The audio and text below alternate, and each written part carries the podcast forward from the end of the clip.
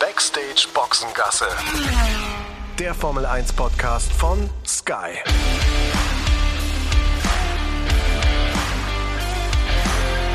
Mit Sascha Roos, Peter Hardenacke und Sandra Baumgartner.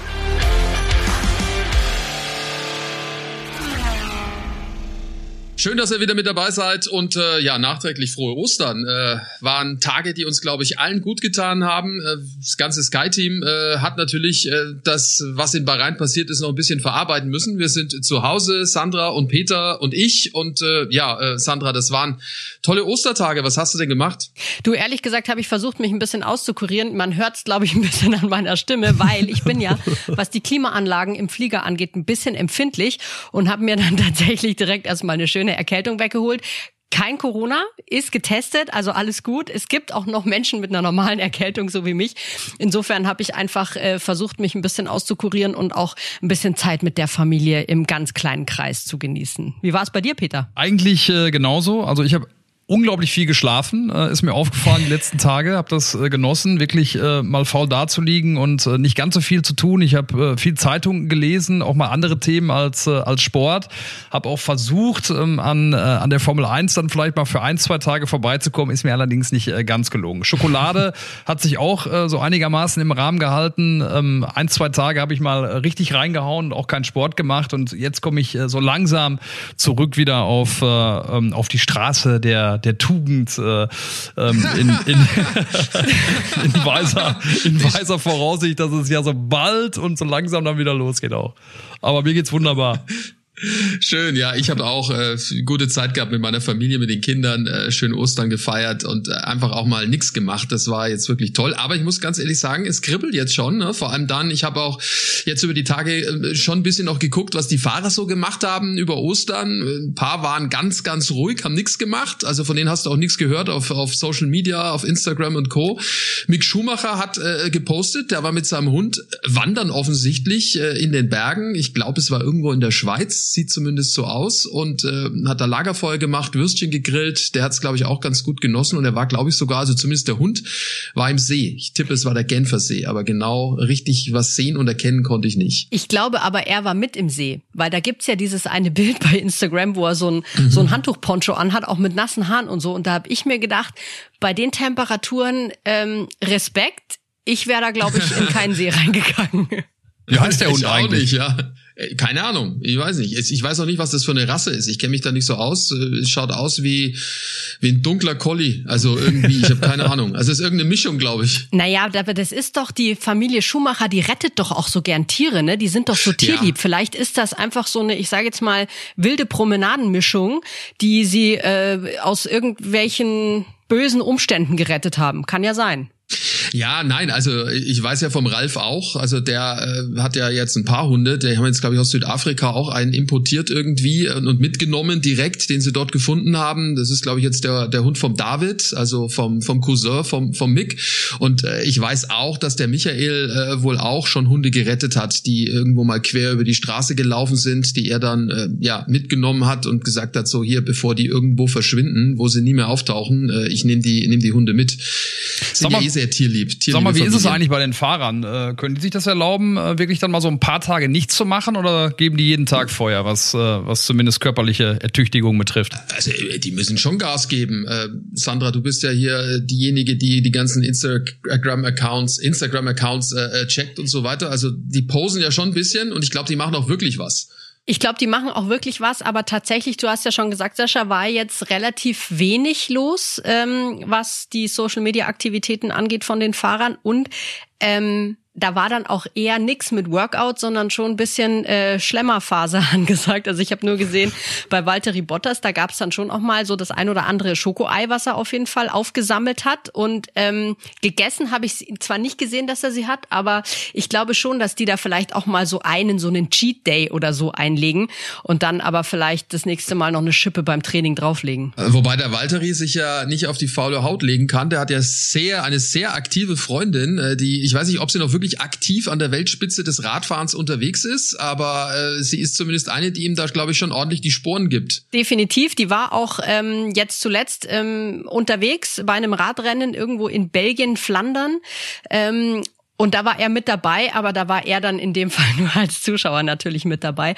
Aber ich glaube schon, dass die ihn schon auch äh, auf dem Rennrad ziemlich fordert. Die ist ja ab und zu auch mit an der Strecke. Ich bin immer sehr verwundert über den äh, über den modischen Stil von äh, von ihr. Also da gibt's äh, teilweise schon den einen oder anderen, der äh, mit den mit den Augenbrauen äh, so ein bisschen so ein bisschen zieht. Äh, Christian Horner zum Beispiel, den habe ich tatsächlich sind wir mal so ent, entlang gelaufen, dass sie genauso zwischen uns ähm, hergelaufen ist und äh, wir hatten glaube ich beide den gleichen Gedanken. Also die fällt auf auf durch, äh, durch sehr auffallende Kleidung. Nicht immer sehr passend, äh, muss man sagen. Also ja, ein Hingucker der eigenen Art. Es muss aber nicht in jeder Garage ein Püppchen stehen, ne? Also insofern ist das, das auch, auch okay, würde ich jetzt mal, würde ich jetzt mal sagen. Aber ich finde es ja schon toll, ne? Also gerade jetzt die zwei posten ja ganz viele Bilder.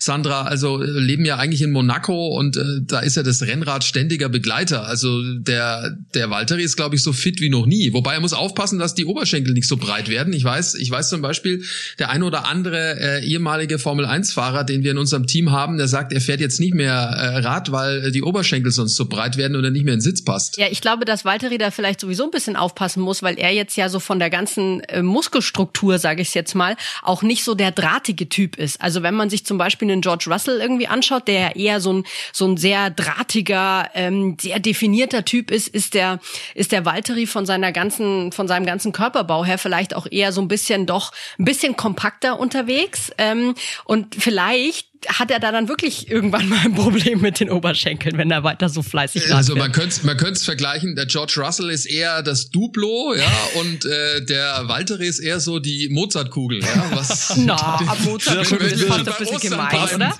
Passend zu Ostern. Wobei man ja immer ja, von, den, genau. von den schwereren Knochen spricht. Ne? Ich würde mal einfach sagen, der, der Valtteri, ja. der, hat, äh, der hat die schwereren Knochen. Aber apropos ähm, Monaco und Monte Carlo, Max Verstappen, glaube ich, auch wieder daheim gewesen mit, äh, man kann schon mittlerweile sagen, seiner großen Liebe. Ne? Das äh, sieht ja wirklich sehr harmonisch aus zwischen den beiden. Piquet Kelly, äh, Piquet Kelly sage ich schon, Kelly Piquet ist so heißt Piquet Kelly.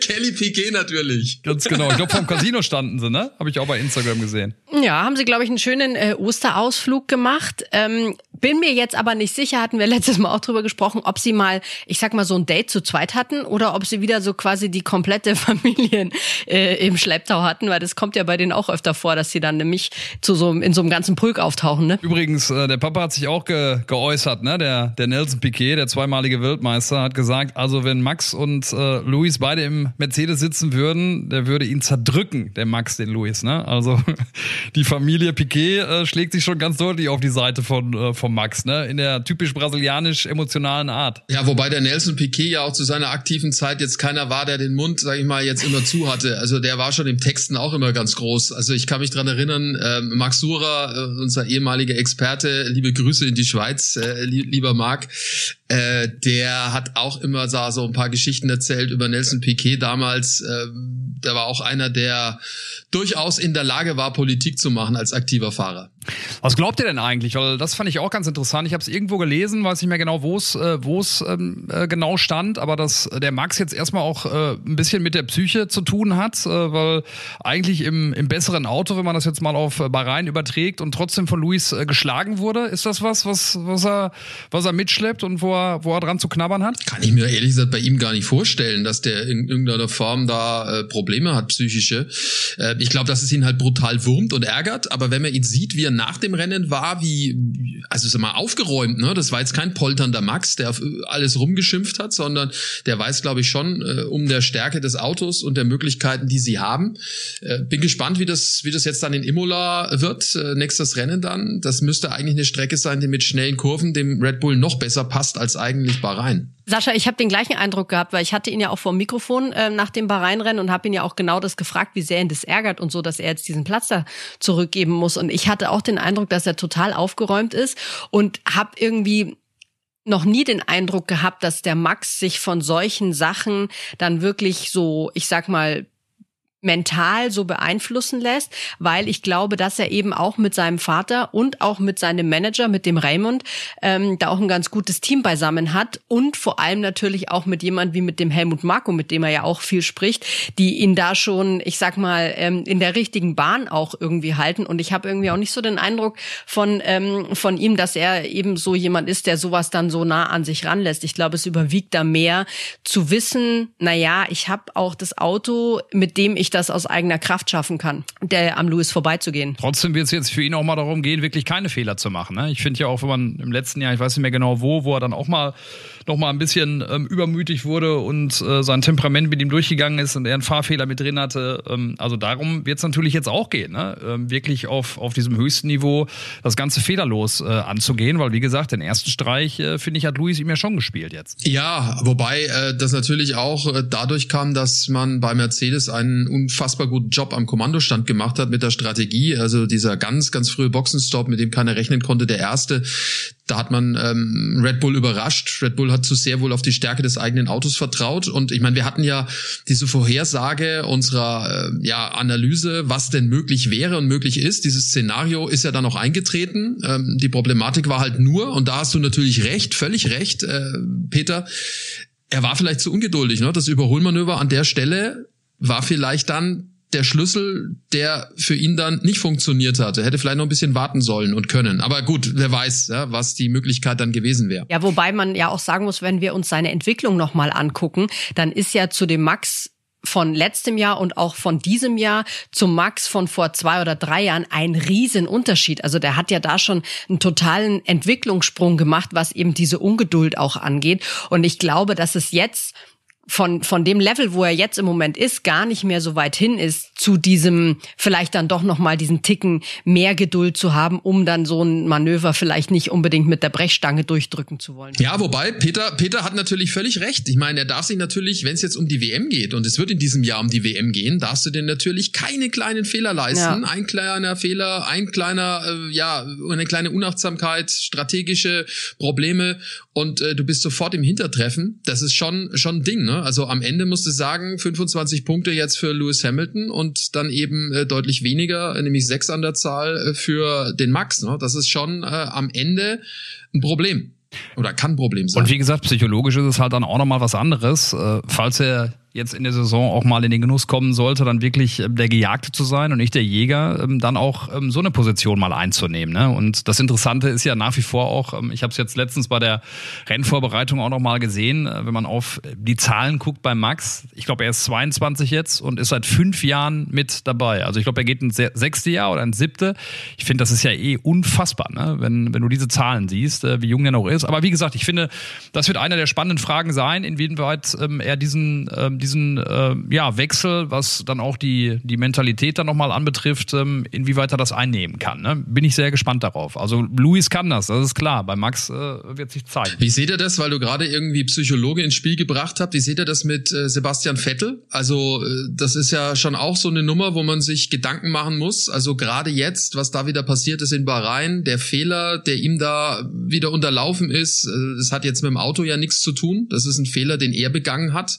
Auch wenn das das Auto vielleicht nicht den Erwartungen entspricht, die man vor der Saison hatte, der Aston Martin. Aber das war wieder sein Fehler am Ende, der ihm äh, wieder in die Schlagzeilen gebracht hat. Braucht der einen Psychologen oder jemanden, der sich da um ihn kümmert, Sandra? Ich glaube, das würde ihm ganz gut tun, weil Sebastian ist ja schon auch ein relativ sensibler Typ, meint man manchmal gar nicht, ist aber tatsächlich so. Also er macht sich schon noch viele Gedanken und ich hatte da auch so ein bisschen den Eindruck, dass er da wirklich auch mit dem Kopf durch die Wand wollte und einfach irgendwie gedacht hat, nee, das muss jetzt aber irgendwie so funktionieren und sich dann über solche Sachen natürlich auch hinten raus total ärgert. Und ich habe so ein bisschen die Befürchtung, dass er jetzt wieder in so eine Spirale reinkommt, wo ihm dann eben solche Fehler doch wieder öfter passieren, weil er vielleicht einfach zu viel will, zu viel auf einmal will und da irgendwie, ich sag mal, nicht so ganz loslassen kann. Also ich bin gespannt, wie sich das entwickelt. Ähm, glaube aber nicht, dass, äh, dass äh, Sebastian schon mal sowas sowas irgendwie gemacht hat, wie mit einem Mentaltrainer oder irgendwie sowas zusammenzuarbeiten. Da gab es ja schon andere Fahrer im Feld, die das, die das gemacht haben, dann ja auch erfolgreich. Also vielleicht wäre das für ihn, gerade wenn er jetzt diesen neuen Schritt gehen will in quasi eine neue Zukunft mit dem neuen Team, vielleicht auch mal was. Könnte man ihm ja mal vorschlagen.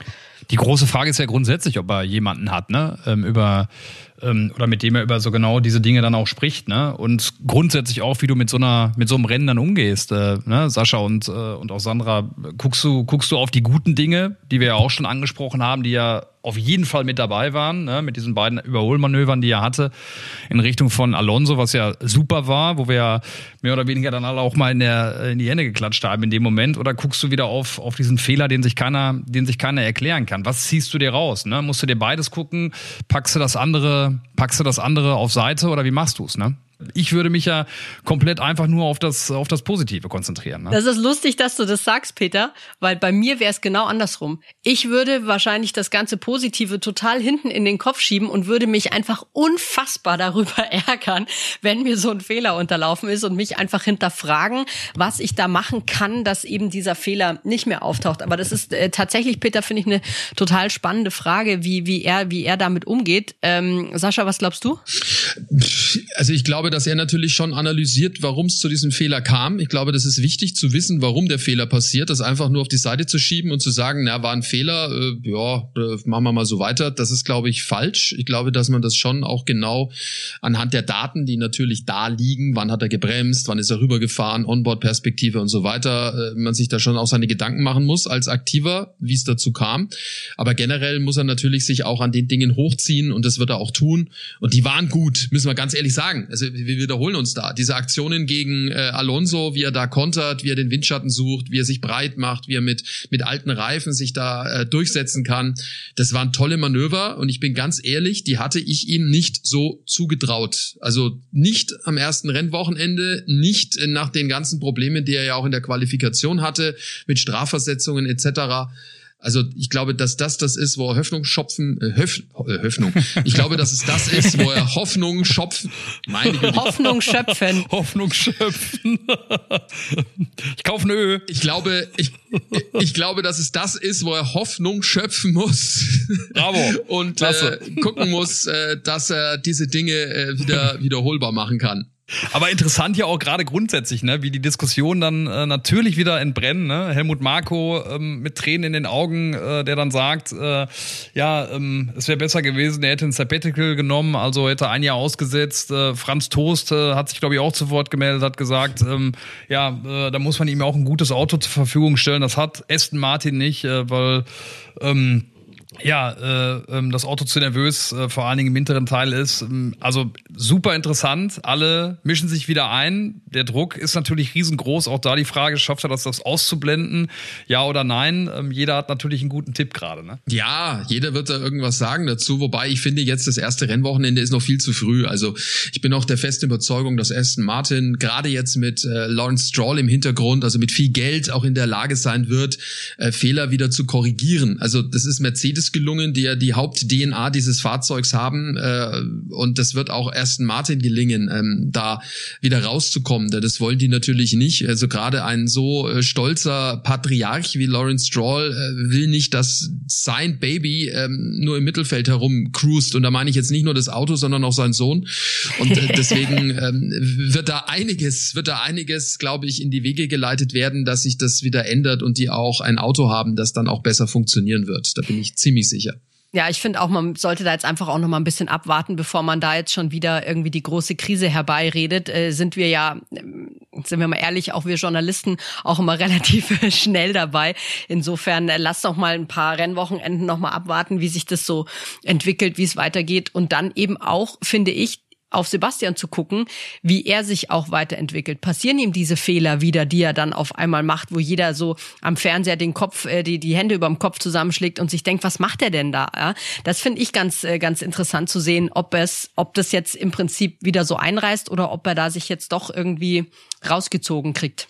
Ja, ich meine, was natürlich auch nicht hilft, sind so Aussagen seines ehemaligen Teamchefs, ähm, Natia Binotto, äh, hier von Ferrari, äh, der ja, also das fand ich schon, Ehrlich gesagt, das ist nicht nur grenzwertig, das ist unhöflich. Das macht man nicht. Jetzt könnte man natürlich auch sagen, wundert mich nicht, nach der ganzen Vertragsgeschichte damals im letzten Jahr, Mattia Binotto hat ja wirklich allen Ernstes gesagt, er ist froh, dass sie jetzt zwei Fahrer haben, auf die man sich quasi verlassen kann. Also äh, das bedeutet ja im Umkehrschluss, dass man sich auf Vettel nicht verlassen konnte. Das ist eigentlich schon eine Unverschämtheit, finde ich. Macht Total. Wobei ich da immer finde, man muss erstmal genau auch überprüfen, in welchem Zusammenhang er das gesagt hat. Ne? Ich weiß nicht, wo er es gesagt hat, ob das nicht vielleicht sogar ein bisschen aus dem Zusammenhang äh, gegriffen wurde. Ich weiß, ähm, dass viele gleich äh, direkt darauf eingestiegen sind. Ich muss mal ganz ehrlich sagen, bei aller Kritik und klar, das hat er ja auch eingeräumt, äh, der Mattia Binotto, dass ähm, der Stil damals kein guter war, wie man Sebastian äh, darüber informiert hat, dass es kein, keine weitere Zukunft gibt bei Ferrari. Aber eigentlich halte ich ihn für einen, für einen intelligenten Teamchef und kann mir das eigentlich nicht vorstellen, dass er das so gesagt hat. Also da wäre nochmal spannend zu, zu wissen, in welchem Zusammenhang und wo er das, äh, wo er das gesagt hat. Weil wenn er so gesagt hat,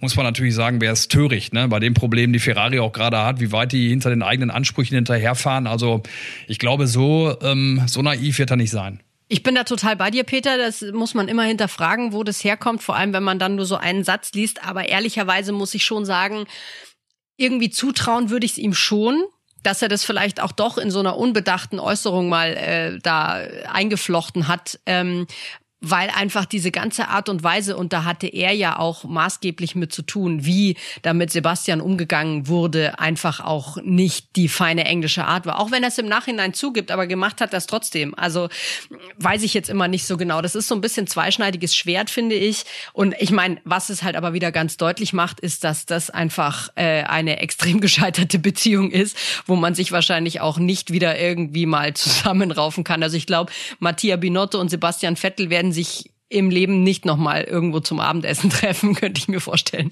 Ja, schwierig, ne? Ähm, weil ihr es auch gerade vorhin sagtet, ähm, was äh, ja gute Ratschläge anbelangt in Richtung Sebastian Vettel. Äh, Dr. Helmut Marko hat ja irgendwie auch gesagt, äh, dass äh, eine Auszeit für ihn das Beste wäre. Das war, glaube ich, äh, auf Formel1.de, wenn mich nicht alles täuscht. Dort hat er das gesagt. Äh, eine Auszeit wäre gut. Auch das ja, äh, was du, Peter, vorhin schon meintest mit dem Sabbatical, ist halt immer die Frage, ob so ein Jahr Auszeit dann auch wirklich hilft und ob du dann wirklich in der Lage bist, wieder komplett durchzustarten. Nicht jeder ist so wie Fernando Alonso so besessen, ne?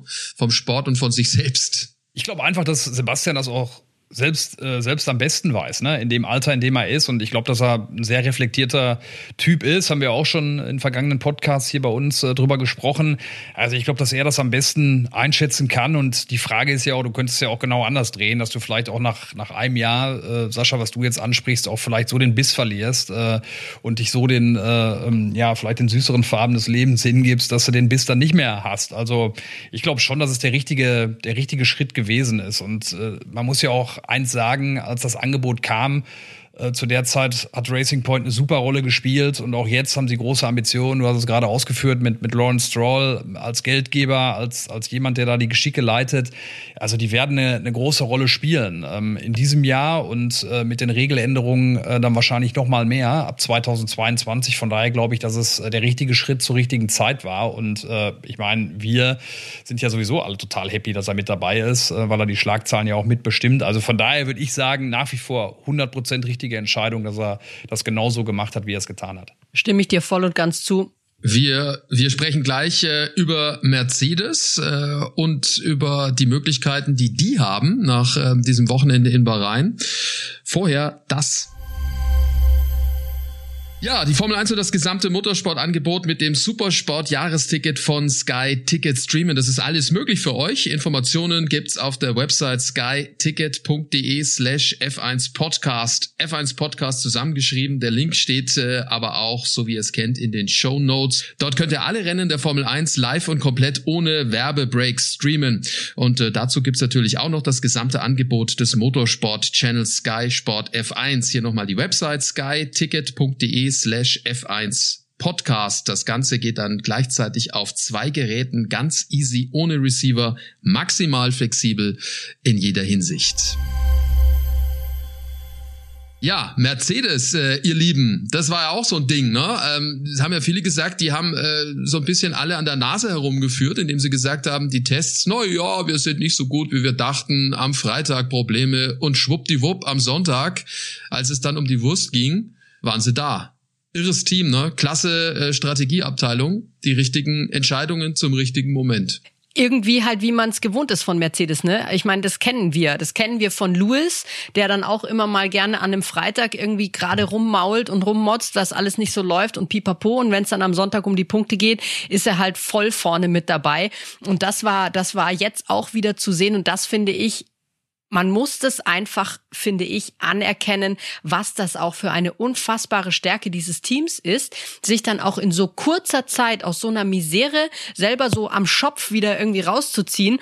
Und ich meine, die Strategen, die haben zwar auch schon mal Fehler gemacht, auch bei Mercedes haben sie schon Fehler gemacht, aber das war in diesem Rennen wirklich aus der äh, 1A-Kiste, würde ich sagen. Ja, Mercedes ist so ein bisschen äh, in der Formel 1 das, was die Bayern im Fußball sind. Ne? Äh, wenn du denkst, jetzt hängen sie mal hinten dran, äh, wie zuletzt bei den Bayern, glaube ich, gegen Stuttgart, wo sie mit zehn Mann teilweise dann irgendwie ähm, unterwegs waren, schießen sie trotzdem vier Tore. Ähm, ich glaube, genauso war es ja auch. Also das ist so ein bisschen das Phänomen auch, finde ich, äh, was Mercedes ähm, in der Formel 1 darstellt. Einfach unfassbar ähm, wirklich von den Tests, wo du gedacht hast, oh ja, die haben echt richtige Probleme, bis hin zu diesem Sonntag, äh, wo sie so einen rauszaubern. Also echt Hut ab vor, vor Toto Wolf und seinem Team. Ja, auch dann so schnell zu reagieren ne, auf die Probleme, die es da gab, zwei Wochen vorher bei den Tests, das dann auch in die richtige Richtung wieder zu ziehen. Bin mal gespannt, was passiert äh, jetzt dann in Imola beim nächsten Rennen. Ob sie da auch noch mal einen aus der Trickkiste rausholen und sagen, jawohl, trotz aller Beschneidungen im wahrsten Sinne des Wortes durch die Regularien, wir sind immer noch die Besten und werden wieder Weltmeister. Wobei, was man jetzt ja auch nicht vergessen darf, im Prinzip war auch in dem Team Valtteri Bottas wieder so ein bisschen der Gelackmeierte mit diesem verpatzten Boxenstopp, den sie da hingelegt haben. Und das ist auch so eine Sache.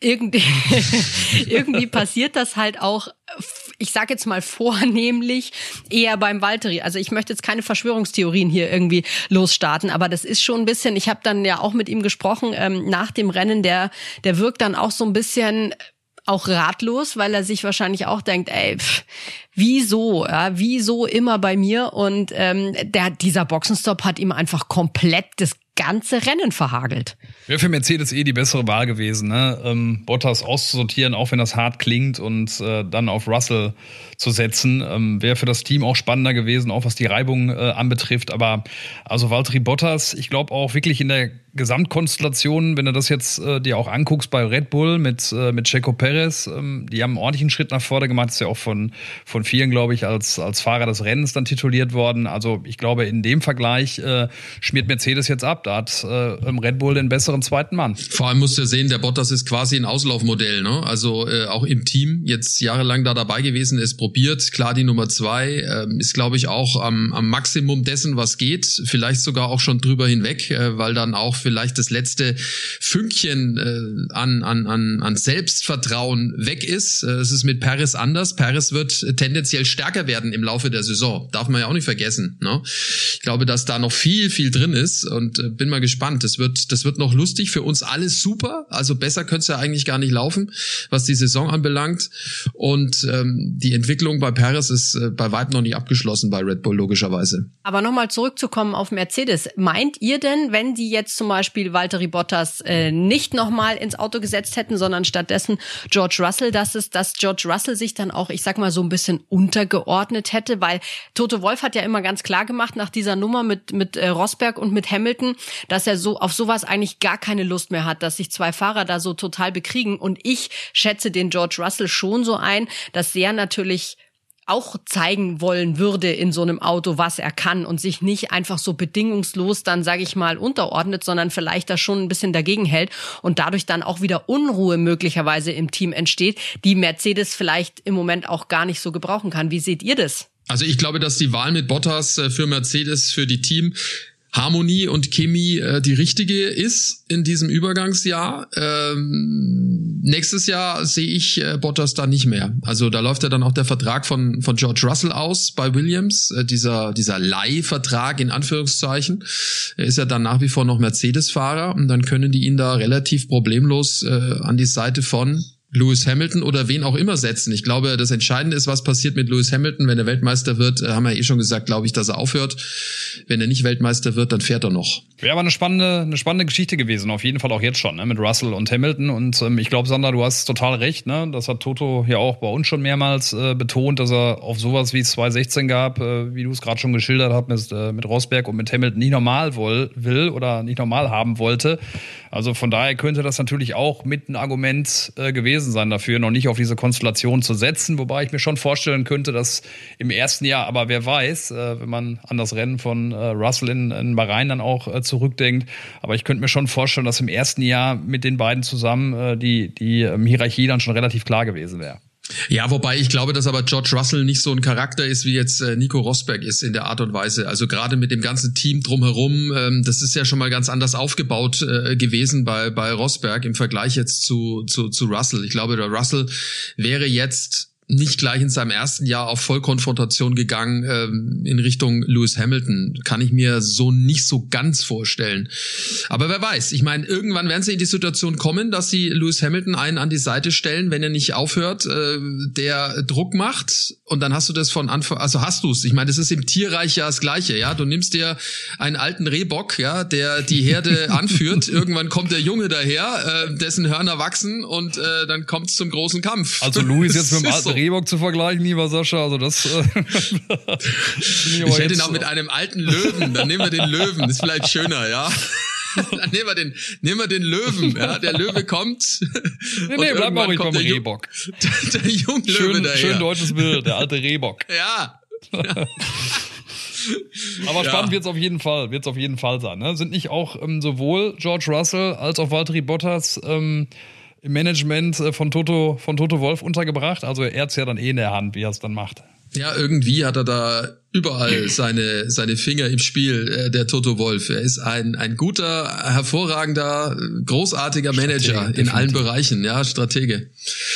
Ja, ich äh, würde sagen, ähm, nach diesen wunderbaren Osterfeiertagen ähm, kommen wir so langsam wieder in den in den normalen Arbeitsmodus rein, alle zusammen und freuen uns auf das, was kommt, nämlich ähm, ja das äh, wunderbare Rennen in Imola. Das ist ja ein ganz besonderer Mythos, äh, der diese Strecke da umgibt. Ich war leider persönlich noch nie da und freue mich ganz persönlich äh, wirklich extrem drauf, äh, dann dort zu sein in der übernächsten Woche. Das wird super. Total. Definitiv. Von euch auch Premiere. Schon? Sandra war schon du da. Auch Premiere, ne? Die Sandra war dort, ne? Ich war dort, genau. Ich war im letzten Jahr dort und ähm, ich möchte jetzt noch nicht so viel verraten, weil ich glaube, dass wir diesen Mythos Imola ja dann auch im nächsten Podcast besprechen werden. Aber für mich eines der absoluten Highlights gewesen. Freuen wir uns drauf. Also Mythos Imola, unser Thema dann im nächsten äh, Podcast Backstage Boxengasse hier bei uns äh, auf Sky erscheint dann am 13. April. Dort wird es ihn dann geben. Wer ihn noch nicht abonniert hat, unseren äh, Podcast schnell tun, schnell machen. Überall, wo es Podcasts gibt. Äh, dort verpasst ihr mal gar nichts. Backstage Boxengasse, also nächste Ausgabe dann am kommenden Dienstag, 13. April. Wir sagen danke fürs Zuhören und äh, eine gute Woche. Ciao. Genau so sieht's aus. Bleibt gesund und sportlich. Bis dann. Bis bald.